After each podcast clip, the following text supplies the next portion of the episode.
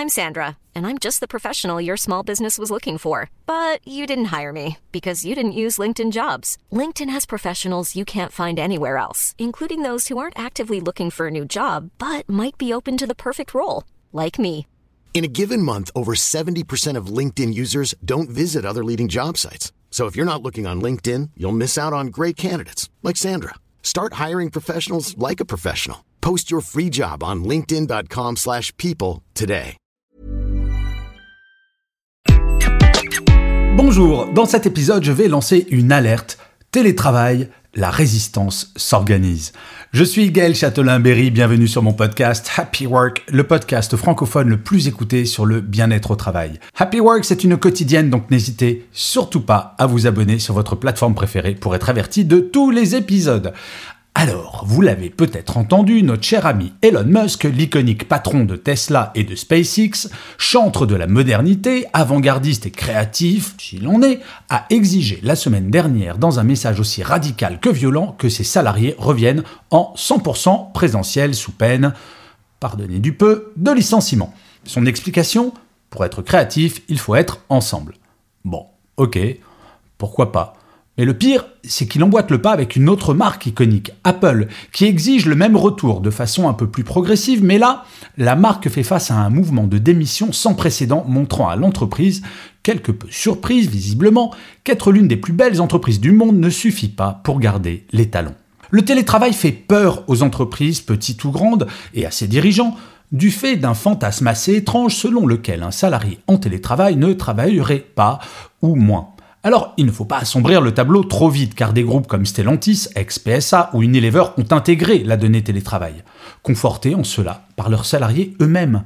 Et oui, quoi de mieux que de demander aux salariés ce qu'ils souhaitent? Stellantis a réalisé une enquête en mai 2020 auprès de 20 000 salariés dans 23 pays, dont plus de 12 000 en France.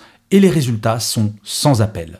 79% des répondants sont favorables au travail à distance de manière générale. 76% jugent leur activité compatible avec le télétravail à hauteur de 3,5 jours par semaine. 80% n'ont pas rencontré de difficultés liées au travail à distance pendant le premier confinement, qui était tout de même la période la pire, avouons-le. Toutes les études, absolument toutes, montrent que le télétravail est plébiscité par les salariés et que, par ailleurs, celui-ci n'a aucun impact négatif sur la productivité, Bien au contraire. Alors pourquoi cette résistance? La peur d'une perte de contrôle Sans aucun doute. Mais peut-être est-il possible d'intégrer qu'autonomie des salariés ne veut pas dire autarcie. Alors, il y a les deux entreprises emblématiques que sont Apple et Tesla, mais il y a beaucoup, beaucoup de résistance au télétravail, y compris sous couvert d'acceptation de celui-ci. Et croyez-moi, dans quelques années, les exemples que je vais vous donner nous feront toutes et tous rire. Alors tout d'abord, il y a les entreprises qui donnent deux jours de télétravail, sauf le lundi et le vendredi. Alors il y a beaucoup de sous-entendus volontaires ou non dans les accords de télétravail. J'insiste sur le côté volontaire ou non, car je ne doute absolument pas de la bonne volonté des entreprises dans leur démarche pour intégrer le télétravail dans une nouvelle normalité. Avant la pandémie, en France, il n'y avait que 16% des entreprises qui avaient des accords de télétravail. C'était peu, très peu ce pourcentage nous plaçait en queue de peloton européen. Partant de loin, le chemin à parcourir est plus long et il faut l'accepter. Cela étant dit, quel est le message subliminal donné par cette interdiction du télétravail le lundi et le vendredi? C'est un peu comme si un dirigeant ou une dirigeante disait Bon, ok, on accepte le télétravail parce qu'on n'a pas le choix, mais si vous croyez que vous allez pouvoir vous faire des week-ends prolongés aux frais de la princesse, faudrait pas nous prendre pour des buses non plus. Et oui, je vois encore des posts de managers sur LinkedIn, aujourd'hui je parle, hein, qui expliquent que dans télétravail, il ne faut pas oublier qu'il y a le mot travail. On croit rêver. Les entreprises imposant cette limite ne sont bien souvent pas passées à un management par objectif. Si les objectifs que j'ai fixés à mon équipe sont clairs, mesurables et avec des délais précis, en quoi est-il important qu'ils travaillent de chez eux ou au bord de la mer?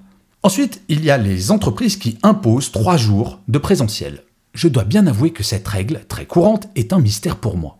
En effet, le présentiel est imposé, pas le télétravail. Clairement, dans tous les accords de télétravail que j'ai pu lire, le présentiel est présenté comme étant la norme et le télétravail comme l'exception, pour ne pas dire parfois comme un cadeau fait aux salariés. Encore une fois, on croit rêver. Sachant que toutes les études montrent que, à minima dans les grandes métropoles, le télétravail est bon pour le bien-être des salariés, ainsi que pour leur productivité, à quand un accord qui impose des jours de télétravail? Mais ce n'est pas le seul problème. Imposer des jours de présence, pourquoi pas? Mais pourquoi faire? D'ailleurs, le groupe Unilever l'a bien compris en imposant 8 jours de présentiel par mois, mais pour privilégier le travail collectif, créatif et maintenir l'indispensable lien entre les salariés. Quel est l'intérêt de venir travailler sur un dossier seul devant mon ordinateur pendant toute la journée au bureau si je peux faire exactement la même chose à partir de chez moi? Oui, ok, je vais connaître le plaisir immense d'avoir deux heures de trajet pour me rendre au bureau. Mais mis à part ce plaisir plutôt sadomasochiste, y a quoi? Les entreprises doivent se poser clairement la question du pourquoi du présentiel, bien au-delà du fait de garder un œil sur ses salariés, car jusqu'à présent, c'est le sentiment général qui se dégage des accords de télétravail étudiés. Ensuite, il y a des entreprises qui disent le télétravail, ok, mais seulement après la période d'essai. Encore plus étrange que tout, le message est clair. Le télétravail est un cadeau que l'on vous fera qu'une fois que vos compétences seront validées. En fait, sans s'en apercevoir, les entreprises mettant ce genre de mesures en place admettent de façon tacite que les managers ne savent tout simplement pas manager à distance.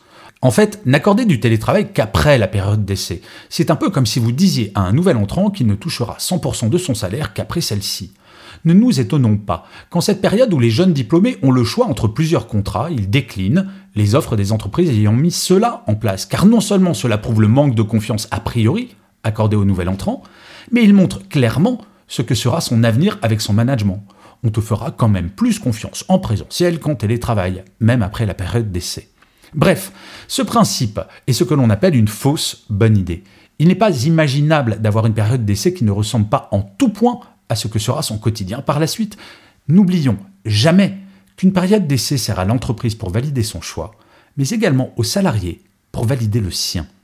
Et enfin, il y a les entreprises qui disent OK pour le télétravail, mais on fait le même accord pour tout le monde. C'est sans aucun doute le point qui est le plus problématique. Ne voyez-vous pas cet incroyable paradoxe qu'est l'avènement du télétravail et donc d'une forme de flexibilité face à la rigidité d'un accord unique s'appliquant à tout le monde?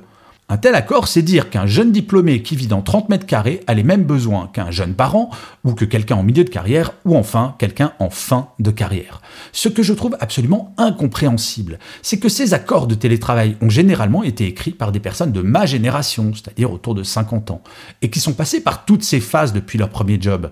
Toutes ces personnes ont-elles la mémoire courte, ou ne veulent-elles tout simplement pas accorder à tout le monde ce qu'elles n'ont pas eu dans leur carrière?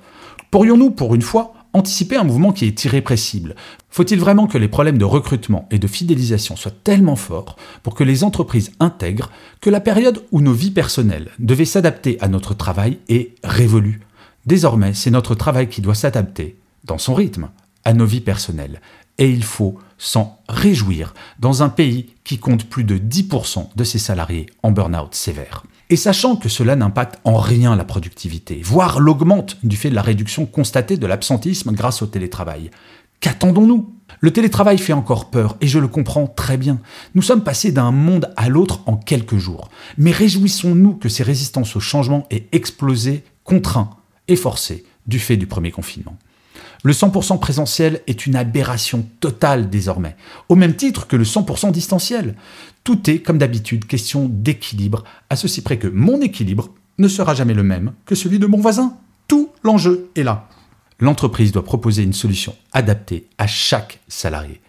Et vous, d'ailleurs, est-ce que vous êtes fait pour le travail hybride? Pour le savoir, vous pouvez aller sur mon site www.gchatelain.com. Il y a un test gratuit pour savoir si vous êtes fait pour le travail hybride. Et je finirai cet épisode en vous lisant le commentaire laissé par l'un ou l'une d'entre vous sur l'une des plateformes d'écoute. Pour celui-ci, j'ai choisi un commentaire de Capsi qui me dit Au top, quel bonheur d'écouter ces podcasts, cela fait du bien, de la bienveillance et de la bonne humeur. Que demander de plus? Que de bons contenus et de sujets traités, à écouter absolument. Merci Gaël. Eh bien, merci Capsi, parce que effectivement, la bienveillance et la bonne humeur, ça me semble être quelque chose d'assez fondamental. Comme je le répète souvent au quotidien dans notre travail, nous sommes très rares à sauver des vies. Donc autant être de bonne humeur et c'est ce que j'essaye de vous amener. D'ailleurs, n'hésitez pas à me suggérer des sujets s'il y en a que je n'ai pas encore traités, même si je viens de passer avec Happy Work la barre des 500 épisodes. Je vous remercie mille fois d'avoir écouté cet épisode de Happy Work. Je vous dis rendez-vous à demain, puisque Happy Work, je vous le rappelle, c'est une quotidienne. Et d'ici là, plus que jamais, prenez soin de vous. Mom deserves the best, and there's no better place to shop for Mother's Day than Whole Foods Market. They're your destination for unbeatable savings, from premium gifts to show-stopping flowers and irresistible desserts. Start by saving 33% with Prime on all body care and candles. Then get a 15-stem bunch of tulips for just $9.99 each with Prime. Round out Mom's menu with festive rosé, irresistible berry chantilly cake, and more special treats. Come celebrate Mother's Day at Whole Foods Market.